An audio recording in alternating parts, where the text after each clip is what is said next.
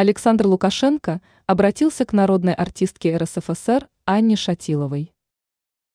Президент Республики Беларусь Александр Лукашенко обратился к народной артистке РСФСР Анне Шатиловой. Белорусский лидер поздравил артистку с юбилеем, пожелал доброго здоровья, счастья и благополучия.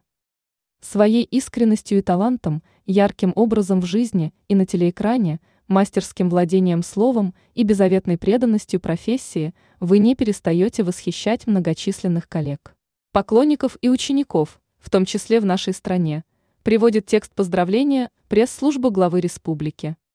Белорусский лидер выразил уверенность, что опыт и вдохновенный труд народной артистки – будет служить укреплению культурных связей братских народов Беларуси и России. Александр Лукашенко пожелал Анне Шатиловой доброго здоровья, счастья и благополучия.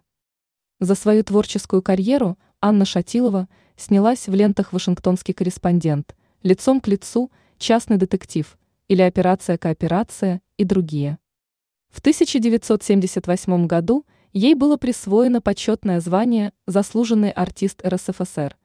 В 1988 году почетное звание «Народный артист РСФСР».